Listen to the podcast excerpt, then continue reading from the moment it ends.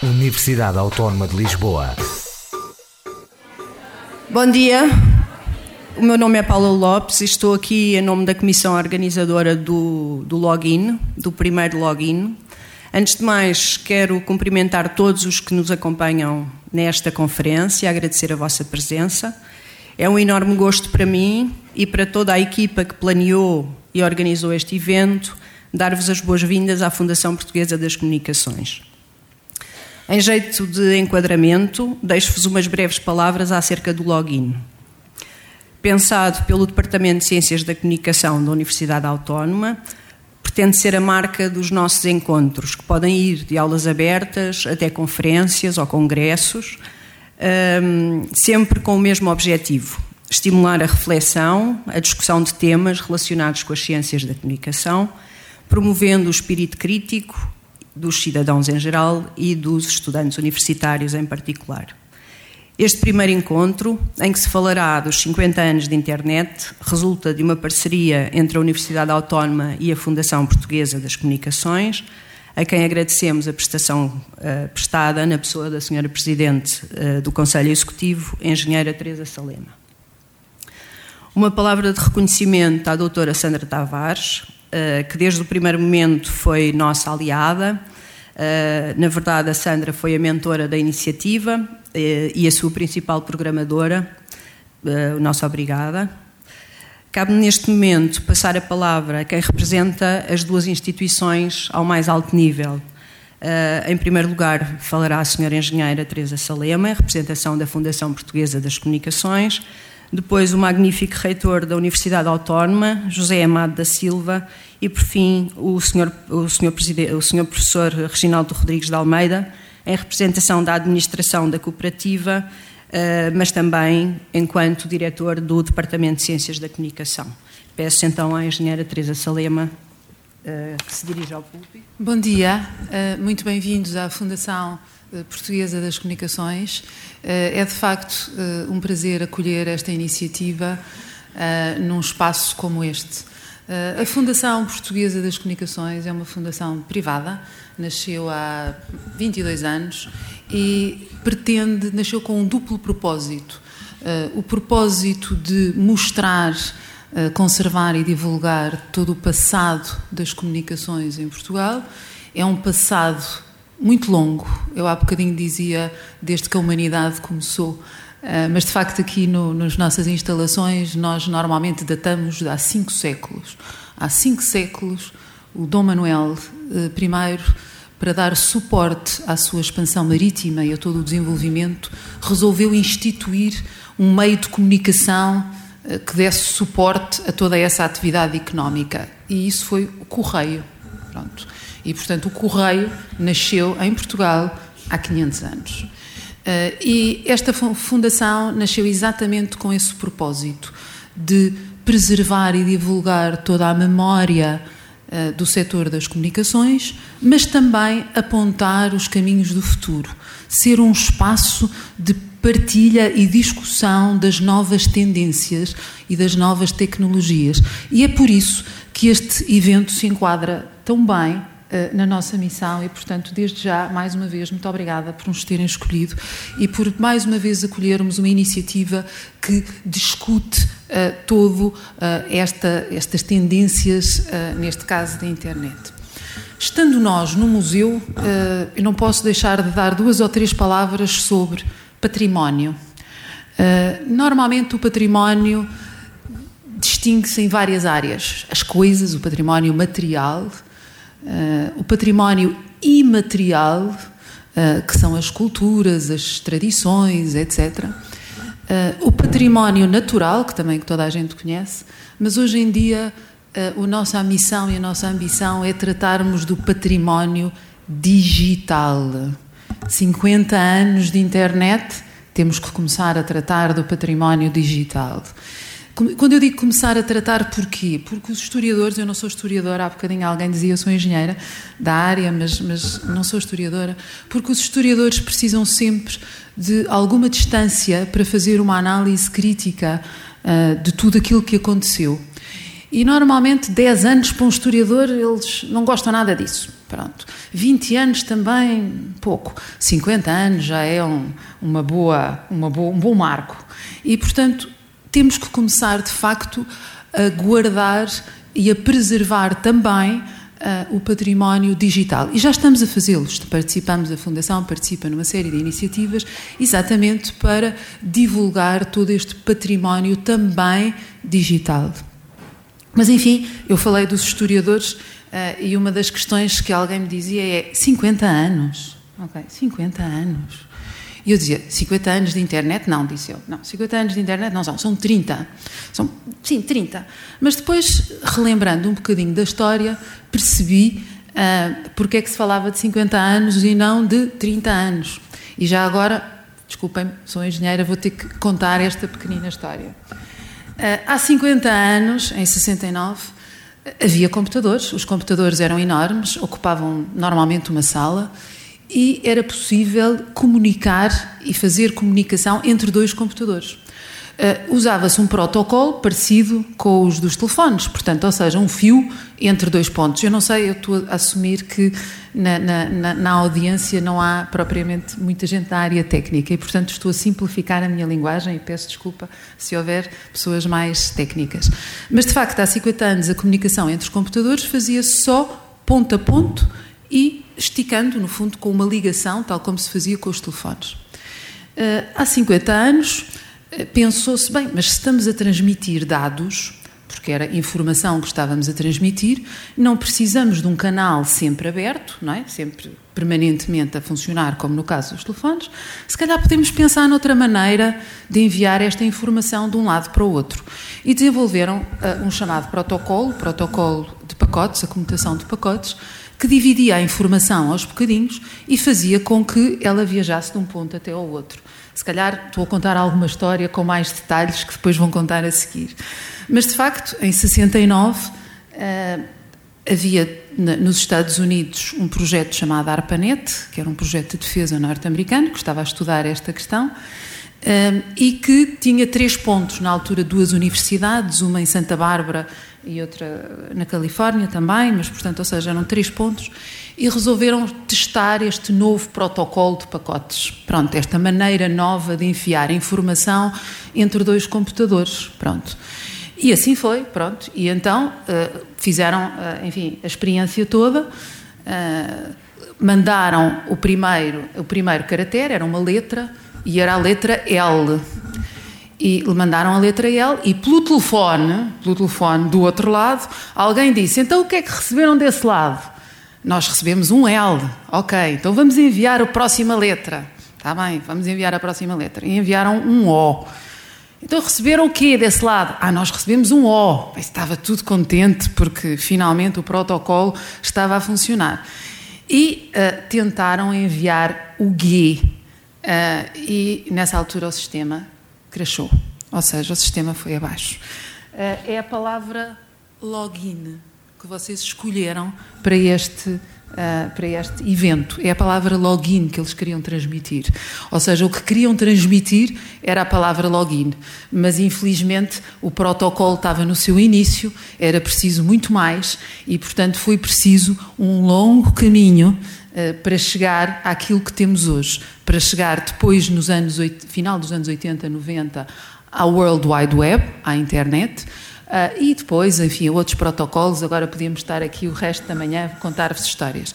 Mas estas histórias são importantes para nos contextualizar e para fazer realçar todo o esforço e tudo aquilo que foi necessário percorrer para termos hoje aquilo que temos. E para pensarmos no futuro, ah, muitas vezes, uh, enfim, pensamos que é tudo fácil ou que é tudo rápido e não é bem assim. Esta história que vos contei é uma história de insucesso, porque de facto eles não conseguiram escrever login, eles só ficaram no L, O, o G já não foi. Mas foi devido à persistência e, e, no fundo, ao trabalho de todas estas equipas que foi possível chegar até hoje, eh, onde chegamos. E, portanto, daí a importância de assinalarmos estes marcos, mas também de partilhar estas histórias que contam, no fundo, como é que chegamos aqui e, portanto, como é que podemos projetar-nos no futuro. E, portanto, com esta história uh, que vos contei, peço desculpa se simplifiquei do ponto de vista técnico uh, algumas questões, mas pronto, era só para contar uh, um bocadinho dos primórdios dos 50 anos e desejar-vos, no fundo, uma excelente sessão de partilha e debate, porque aqui temos uma série de uh, áreas que vão ver ao longo do programa e vão ter uma série de especialistas uh, e de, uh, de, de, oradores ao longo do dia, exatamente para debatermos todos os impactos, as consequências das novas tecnologias no nosso cotidiano. E, portanto, muito obrigada por terem escolhido a Fundação Portuguesa das Comunicações, mais uma vez, e bom trabalho. Obrigada.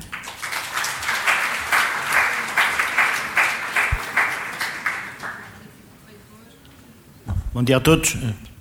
Sr. Presidente da Comissão Executiva da Fundação das Comunicações, caro do Reginaldo, caros amigos. Hum, eu também sou engenheiro, eu sou outras coisas, mas também sou engenheiro. E, portanto, tinha preparado uma coisa que eu sou toda. Já me, que sou engenheiro, já me tirou, já me tirou das unhas. Isto é, isto é o que faz falar em segundo. Mas eu aproveito. Eh, é porque vinha a pensar pelo caminho, quando me convidaram, ou quando me pediram para estar presente, que 50 anos não pode ser. Pode ser. Uh, e de facto, 50 anos é mesmo, mesmo, mesmo o princípio do princípio. A internet demorou muito mais anos a estabilizar, de tal maneira que ninguém consegue saber quando é que de facto começou a internet, mas seguramente não, não como a internet antes dos anos 70, 80. E depois confunde a internet com a web. E eu passei, como sabem, esta casa diz muito, como sabem, eu tive, fui presidente da ANDACON durante seis anos e, portanto, por inerência, presidente do Conselho de Administração desta casa. E, e sempre procurámos que ela fosse uma casa de comunicações, por isso é o sítio das comunicações. E, e, por isso eu fico muito satisfeito, como reitor da Universidade como antigo, que nós nos encontremos aqui, porque é aqui que nos devemos encontrar. Tem museu, mas também tem presente e há de ter futuro, se Deus quiser. Uh, e há uma coisa que é fundamental, e que eu me debatia completamente quando falavam da, da, da internet, é que eu era também, por inerência, presidente da Comissão de Segurança das Comunicações. E toda a gente fala nas seguranças das comunicações, no, ciber, no, ciber, no ciberataque, por aí fora, não é? Pois é, meus amigos, há uma diferença brutal entre a internet e a web. É que a internet é um sítio, é material, e a web é um protocolo. A web é os serviços prestados pela internet. E, portanto, eu ficava sempre muito preocupado quando se preocupavam com os ciberataques, não se preocupavam, por exemplo, que avariasse um cabo submarino. Porque então não há ciberataque, nem sequer há cabo submarino para atacar. Ou seja, a internet, nós estamos a, estamos a celebrar hoje, é o, é o avô das comunicações, já não é o pai, é o avô. Porque é o sítio que tem que ter sido muito bem tratado para depois nós podermos comunicar. Portanto, o que vocês vão tratar hoje não é da internet, mas é, é, da comunicação que se faz através da internet, ou seja, do serviço que a internet falha. E, portanto, rezem todos os santinhos para que a internet não falhe, para que faça as comunicações possam ter a expressão que de facto têm. Portanto, esta era uma mensagem que eu aproveitava pegando na, na história que a, que a senhora já fez, e, e, e, e desejar-vos, agradecer a todos, agradecer à também ao Departamento de Comunicação, cuja importância na universidade deve ser cada vez mais crescente, até porque permite interagir uns com os outros, mas, sobretudo, desejar-vos um bom trabalho, agradecer a todos que se prontificaram a participar, a universidade fica muito honrada com isso, mostrar aos alunos que têm que sair da universidade para fora, não terem lá, não terem lá fechados dentro, muito mais em comunicação, mas em tudo. E, e sobretudo, desejar que os vossos trabalhos conduzam a que a comunicação estimule a relação entre as pessoas e não faça desaparecer a relação entre as pessoas.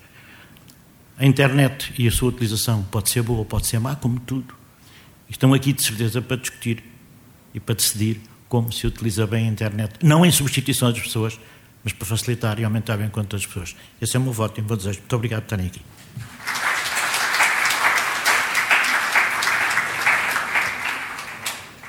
Bom dia, bom dia a todos. Começamos com o login, agora já estamos todos logados, já foram feitas as apresentações institucionais, quer pela engenheira Teresa Salema, quer pelo magnífico reitor, professor José Amado Silva. E eu estou neste momento naquela fase em que se diz nem ouvi-las nem fazê-las, porque eu venho aqui à parte final do encerramento desta sessão de, de abertura e pouco mais tenho a acrescentar, até porque os trabalhos devem continuar. Cumpro-me enquanto diretor da Administração Escolar da, da Autónoma e também membro da direção do Departamento de Ciências da Comunicação da Universidade Autónoma de Lisboa, a renovar alguns agradecimentos à engenheira Teresa Salema, Presidente do, do, Conselho de Administração do Conselho Administrativo da, da Fundação Portuguesa das Comunicações, uma casa que acautela o futuro através da preservação do passado, e quem não tem passado não tem futuro, e por isso a Fundação, como o nosso reitor disse, é o local azado para a realização deste evento. Agradecer também à Sandra Tavares, na primeira pessoa, doutoranda, ilustre doutoranda no King's College e investigadora, que é alma mater de alguma forma desta iniciativa, porque a propôs, porque nos permitiu estruturar uma ideia e um conceito para que uma equipa vasta, quer da Universidade e também com o apoio da Fundação, pudéssemos levar esta iniciativa por diante. Agradecer aos investigadores e professores, jornalistas que aqui estão, pelo empenho e pela disponibilidade que tiveram nas suas agendas para vir a um evento desta natureza, que muito nos prestigia a nós, e agradecer também, e muito em particular, aos nossos alunos. Eh, o reitor, em tempos, dizia-me: Reginaldo, sabes o que é a ciência? E eu disse-lhe não, e ele ensinou-me. O reitor disse-me que ciência é aquilo que os pais ensinam aos filhos e a tecnologia o que é aquilo que os filhos ensinam aos pais. Correção, correção, correção. Que os netos ensinam aos avós. Pronto. O intervalo ainda é mais largo, muito bem. E é nesse sentido que eu sei que muitos de vós estão plenamente convencidos que dominam completamente a internet e eu não tenho dúvidas nenhumas que navegar na internet é-vos muito familiar. Só que a mais poderosa das redes de comunicação, esta internet, também tem o maior dos defeitos. Como sabem, ela nunca diz não. E se não tiverem competências não para navegar na net, mas para navegarem na própria vida, provavelmente podem equivocar-se e os resultados não serem tão bons quanto aqueles que são. Por outro lado, não se esqueçam também que neste período de 50 anos da internet, nenhum de vós já arranja um emprego para toda a vida, só poderão porventura arranjar condições de empregabilidade a vida inteira. Por isso, têm que ter conteúdos que possam nortear-vos na cidadania digital e ativa, possam ter educação para os média, que é isso que os investigadores que aqui vêm hoje se propõem a fazer. E é por isso que os vossos professores, os professores convidados de universidades reputadíssimas nacionais e estrangeiras, vão hoje tentar trabalhar convosco para que consigamos refletir sobre um tema e um tópico que é particularmente relevante, porque estes 50 anos a comunicar em rede, se por um lado são muito significativos, porque são 50 anos, por outro lado, mostram-nos que ainda estamos no início de um longo percurso onde muito está ainda por dizer e por descobrir.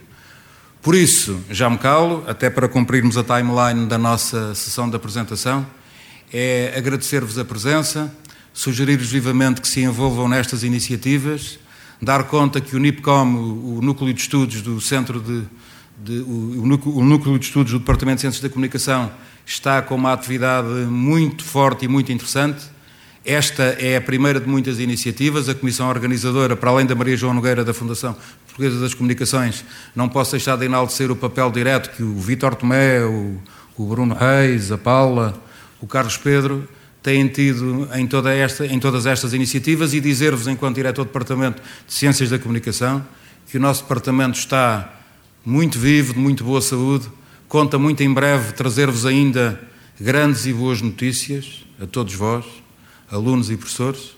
E queria também, só nesta nota final, agradecer particularmente à, à, à Paula Lopes e ao Carlos Pedro Dias, que constituem comigo a Direção das Ciências da Comunicação e permitiram transformar um sonho em realidade, que é fazer de um departamento que, de alguma forma, passava por dificuldades de afirmação no panorama interno e por maioria de razão no panorama externo, e neste momento o nosso departamento está de boa saúde e recomenda-se. Por isso, Paula, muito obrigado. Carlos Pedro, estás por aí, já te vi. Muito obrigado também. Vamos continuar e estamos seguramente no bom caminho. Bom trabalho para todos e bom dia. Obrigado.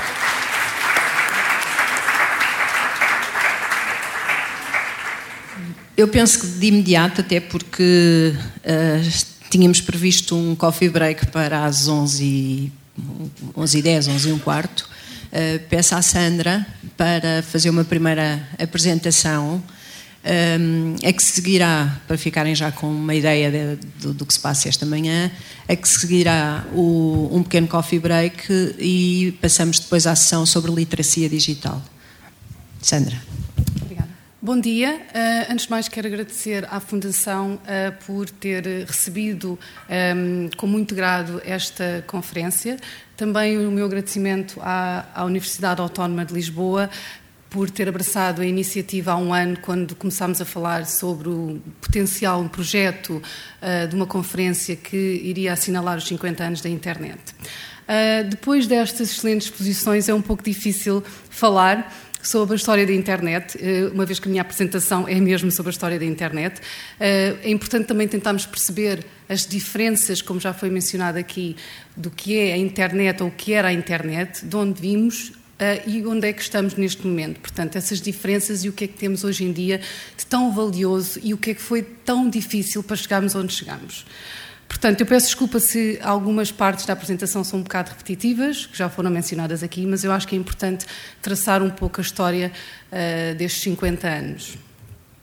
Tudo começou, na verdade, como uma guerra tecnológica. Estamos a falar em 1957, quando os soviéticos enviaram para o espaço o primeiro uh, satélite artificial, que alguns conhecem o Sputnik. Uh, deixou uh, realmente os americanos bastante apreensivos, isto numa altura, no auge da Guerra Fria, e a partir daqui começou a haver, começaram a haver bastantes desenvolvimentos Uh, no que diz respeito à tecnologia. O Departamento de Defesa dos Estados Unidos decide criar uma rede, uma rede focada muito na tecnologia, ok? Neste caso estamos a falar de computadores, rede essa que se chamava inicialmente ARPA, uh, Advanced Research Projects Agency, e mais tarde uh, expande-se para network. E network porque os computadores começam realmente a trabalhar e as pessoas que trabalhavam com os computadores tentaram desenvolver tecnologias.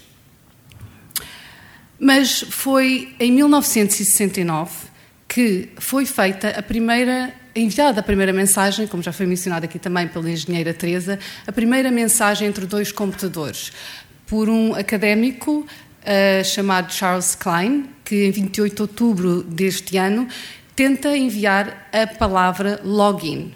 Uh, não foi uma experiência muito bem sucedida, a, a palavra, houve uma quebra no, na ligação e passa, passou só as primeiras letras, o L, O. Isto foi possível porque havia um paradigma da comunicação chamado a comutação de pacotes que foi utilizado.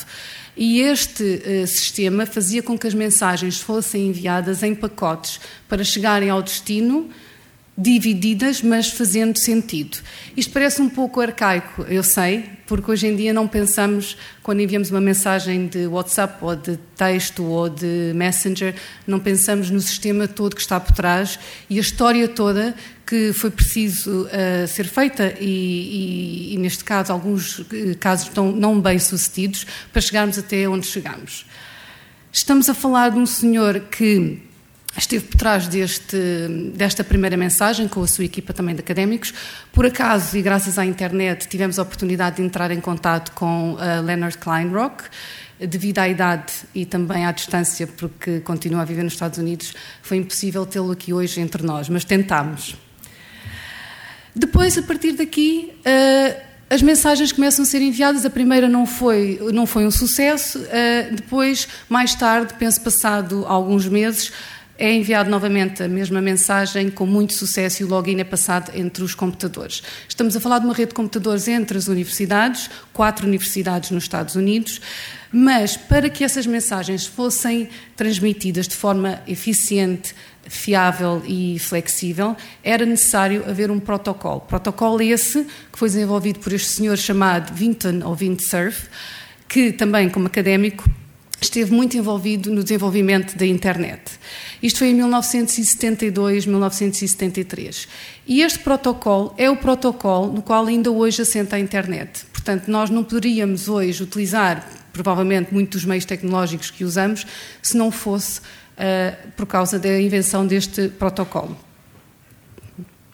O que eu gostava agora de mostrar-vos, para tentar também quebrar um bocado a parte mais uh, chata da história da internet, é um vídeo para terem a noção, e aqui uh, uh, realço, estamos a falar da internet não como a conhecemos hoje, não o World Wide Web, estamos a falar da ligação entre computadores. Portanto, vou-vos mostrar um vídeo para terem uma ideia de quão privilegiados são, alguns, alguma da geração aqui de, dos milénios, uh, para tentar entender como é que funcionava a internet nos anos 80, ok? Hello, Jane. Hello, Jane. Now, Julian, I see you have your computer linked to the telephone line. Can you tell us how you did that? Yes, well, it's very simple, really. Um, the telephone is connected to the telephone network with a British Telecom plug, and I simply remove the telephone jack from the telecom socket and plug it into this box here, the modem. I then take another wire from the modem and plug it in where the telephone was. I can then switch on the modem and we're ready to go. É um vídeo ainda um pouco longo, seis minutos. Era só para terem uma ideia do como é que as coisas eram realmente nos anos 80. E aqui não estamos a falar ainda da World Wide Web como conhecemos hoje. Portanto, imaginem um, fazerem uma ligação assim para entre, entre outros computadores para tentar entrar em contato com alguém, algum, algum colega ou, ou um familiar. I'm now waiting for the computer to answer me. It asks with a tone, and then I just flick a switch on the modem Agora, and replace passado alguns anos, Uh, a internet surge em 1989 através de um, uma investigação também de dois engenheiros, uh, Robert Kyle e Tim Berners-Lee, que no CERN, na Suíça, começam a desenvolver um, uma rede, ou seja, rede, rede essa que através de, dela era possível aceder à informação destes computadores. Estamos a falar de uma ideia que não tinha qualquer tipo de ambição, como nós a conhecemos hoje. Portanto, na altura, quando Tim Berners-Lee, o pai da World Wide Web, desenvolveu a web, não fazia a mínima ideia do impacto que esta uh, inovação teria nos dias, nos dias de hoje. Aliás, um, esta ideia foi desenvolvida para, uh, no contexto de, da empresa, no, na CERN, para ser utilizado entre os colegas e de forma também a facilitar a comunicação entre os computadores. Tim Berners-Lee usa o hipertexto, que é hoje conhecido como HTTP, é uma interface, ou seja, é uma interface muito mais simples. Na altura já havia outras interfaces, havia outras tentativas de criar uma internet ou uma rede ou um World Wide Web. Não eram, eram tão fáceis uh, e, e acessíveis para o público no geral. Agora, para vos dar uma ideia, estamos a partir do momento em que já não temos a internet através dos computadores para falar-vos um pouco da internet realmente nos anos 90. Esta internet que nós usamos hoje, talvez não tão rápida como nos dias de hoje, mas mesmo assim era um fenómeno mágico para as famílias e para todos que podiam ter acesso a este, este novo meio de comunicação. We're riding on the internet, cyberspace set free, hello virtual reality. Interactive appetite, searching for a website, a window to the world, got to get online. Take a spin, now you're in with the techno set, you're going surfing on the internet. Hey there, it's us again. This is my brother Peter, mom and dad, and I'm Dasha. Today, we're going to be showing our friends Andrew and Lisa the basics of the internet, and we thought you might want to come along. It'll be cool. Now, here's a little background. When we installed internet access on our computer, I got the whole family involved. It's true. Everybody had their own tasks to do. It was a lot of work, but it was really worth it. Ok, estamos a falar nos anos 90, portanto aqui já havia alguma preocupação em relação aos perigos da internet. Uh, isto é um comercial, obviamente, e é bastante engraçado porque conseguimos ver que há um computador praticamente para a família toda. Eu ainda sou dessa geração, que tínhamos um computador para todos os irmãos para trabalhar nele. Uh, usávamos as disquetes e a ligação era lenta e muito ruidosa. Mas só para terem uma ideia, já era, portanto, algumas, alguns dos problemas, riscos e oportunidades também da internet já eram discutidos logo no início do aparecimento. Uh, esses temas hoje vão ser debatidos aqui também, mas é importante também contextualizar que eh, algumas, alguns destes assuntos já vêm, portanto, de algum tempo para cá. Agora, no contexto português, como também no contexto americano, a internet foi desenvolvida mais no seio académico. Começou, nomeadamente, nas universidades portuguesas nos anos 90. Uh, José Lagato Martins era considerado na altura o pai uh, da, da, internet, ele hoje é professor catedrático na Universidade de, de Lisboa. Um, mas era um círculo muito fechado entre os académicos. Era exatamente muito parecido com os Estados Unidos, apenas os académicos sabiam do que se tratava. Começou-se a falar em algumas conferências, nomeadamente em 1994, quando é apresentado ao público muito reduzido e a alguns jornalistas como é que funcionava a internet. E os primeiros servidores que aparecem privados eram bastante complexos e caros, portanto não eram acessíveis para o público no geral, foi em 1995 que surge um portal chamado o Serviço de Apontadores Portugueses Online, mais conhecido hoje como o SAPO. Hoje teremos o prazer também de falar sobre esse projeto. Vamos ter aqui o uh, Celso Martinho. Projeto esse que foi desenvolvido também por académicos da Universidade de Aveiro, ah, mas foi a partir das universidades que tudo começou, nomeadamente a Universidade de Lisboa, Minho, Aveiro, que começaram a desenvolver também estas ligações entre computadores. Em 2000, há uma revolução com a banda larga e o paradigma da internet muda completamente. Provavelmente como nós conhecemos, o mais próximo do que nós conhecemos hoje. Portanto, estamos a falar aqui de um contexto mais lento do que dos Estados Unidos, mas que não deixa de ter muita importância para tentarmos também entender como é que nós hoje acedemos à internet. 50 anos depois, 50 anos depois, chegamos ao momento 50-50. E o que é que é o momento 50-50? Embora exista muito hum, acesso no dia a dia da internet, muitos problemas e riscos, ainda existe 50% da população no mundo que não tem acesso à internet, seja por razões tecnológicas, por razões políticas uh, ou quaisquer outras. Este momento é muito importante porque é feito um balanço não só em relação aos riscos, às oportunidades, mas também em relação às políticas, em relação ao desenvolvimento da internet. O pai da internet, da World Wide Web, o Tim Berners-Lee, que esteve cá em Portugal o ano passado no Web Summit, mencionou várias vezes e, aliás, um, apresentou o memorando de entendimento sobre a internet, for the Web, memorando esse que defende que é importante continuarmos a ter uma internet acessível, aberta e gratuita, digamos assim, para todos, e é importante pressionar também alguns governos e algumas políticas para que esta desigualdade dos 50-50 seja cada vez uh, menor. Em Portugal, um, o caso também não é diferente. Segundo os dados do INE de 2018, 75% de, da população com idades entre os 16 e os 27 anos tem acesso, ou tinha neste caso acesso à internet. Mesmo assim, estamos a falar de 10 pontos percentuais o ano passado, quando comparamos com os 28 países da União Europeia. Mas a questão dos números não é assim tão importante. A questão dos números é importante quando nós temos uma qualidade de internet. Estamos a falar aqui de uma diferença de 10 pontos percentuais que provavelmente será muito maior quando comparamos países como a China uh, com os Estados Unidos, ou países que têm ou ditaduras, ou países que não, não há tecnologia, não é desenvolvida o suficiente para que os jovens ou os adultos tenham acesso a, a essa tecnologia.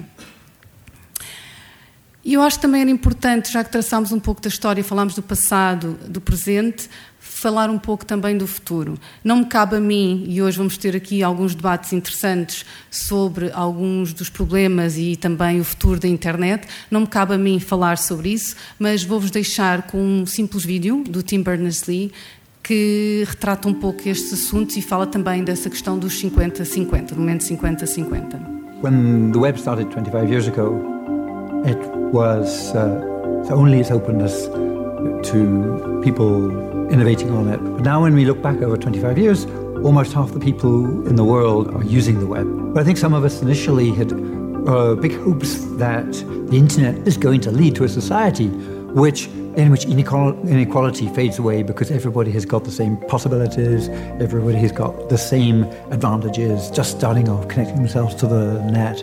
Guess what? That hasn't happened. In fact, here we are 25 years after the first web page, and a lot of non-profits, a lot of governments are realizing that uh, we have a crisis of inequality.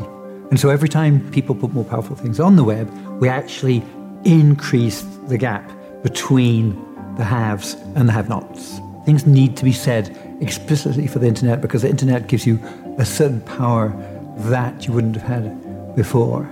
As people have started to think about access to the internet more as a right, then that begs the question okay, should we have a Bill of Rights for the internet? Snowden changed that dramatically by putting those revelations onto the table that it really started the conversation. And I think we're indebted to Edward Snowden for actually introducing that material uh, in a way that I think nothing else could have done that. There have always been forces to try to control the internet. When you're a government of a country, it's very tempting to want to govern the internet within your country.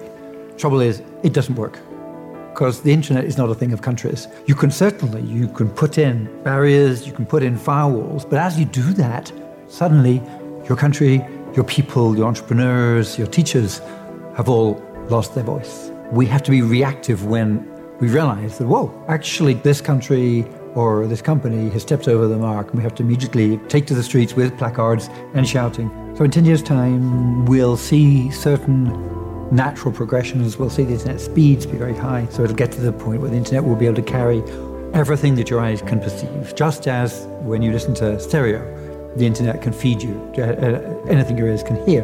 It gets enough enough fidelity. Whether the internet is an open space or a closed space, I'm not going to predict. It's up to us. It all decides on what we do now, on the decisions we make now.